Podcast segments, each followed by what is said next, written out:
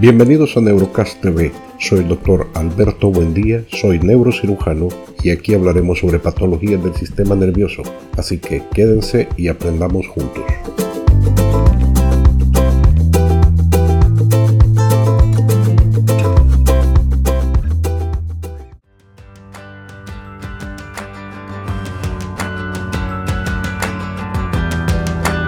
En esta ocasión continuaremos con la serie de episodios sobre la enfermedad de Alzheimer y hoy hablaremos específicamente de las causas y factores de riesgo.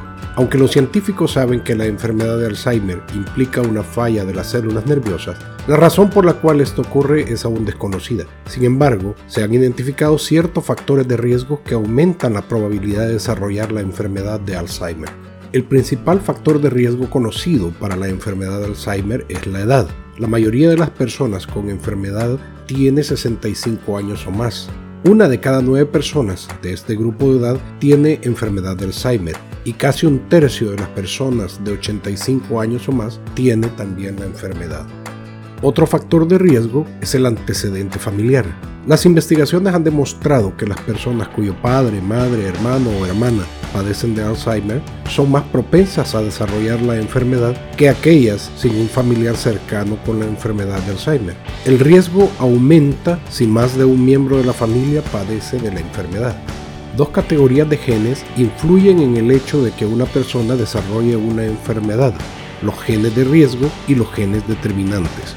Los genes de riesgo aumentan la probabilidad de desarrollar una enfermedad, pero no garantizan que ocurra. En cambio, los genes determinantes provocan directamente la enfermedad, lo que asegura que quien herede uno desarrollará el trastorno.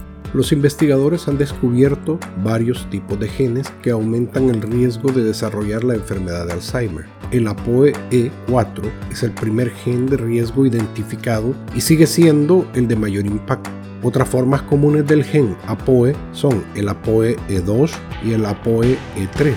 Todos heredamos una copia de algún tipo de APOE de cada uno de nuestros padres. Quienes heredan una copia del APOE4 poseen mayor riesgo de desarrollar las enfermedades de Alzheimer. Quienes heredan dos copias tienen un riesgo aún mayor, pero no es seguro que la desarrollen los genes determinantes raros causan la enfermedad de Alzheimer en unos pocos cientos de familias dispersas alrededor del mundo. Se estima que estos genes representan menos del 1% de los casos. Las personas con estos genes normalmente desarrollan síntomas a los 40 o 50 años. La edad, los antecedentes familiares y la genética son factores de riesgo que no podemos cambiar. Sin embargo, las investigaciones están comenzando a revelar pistas sobre otros factores de riesgos a los que podemos ser capaces de influir. Al parecer, existe un fuerte vínculo entre una lesión grave en la cabeza y un riesgo futuro de desarrollar la enfermedad de Alzheimer. Es importante que se proteja la cabeza abrochándose el cinturón de seguridad, usando un casco cuando participe en deportes y modificar su casa para evitar caídas. Una prometedora línea de investigación sugiere que las estrategias para un envejecimiento saludable general puedan ayudar a mantener el cerebro sano e incluso pueden reducir el riesgo de desarrollar el Alzheimer. Estas medidas incluyen seguir una dieta saludable, mantenerse activo socialmente, evitar el tabaco y el exceso de alcohol y hacer ejercicio tanto para el cuerpo como para la mente. Algunas de las pruebas más sólidas vinculan la salud del cerebro con la salud del corazón. El riesgo de desarrollar la enfermedad de Alzheimer o demencia vascular parece aumentar con muchas afecciones que dañan el corazón y los vasos sanguíneos. Estas incluyen enfermedades del corazón, diabetes, derrame cerebral, presión arterial alta y colesterol alto. Trabaje con su médico para controlar su salud cardíaca y tratar cualquier problema que surja.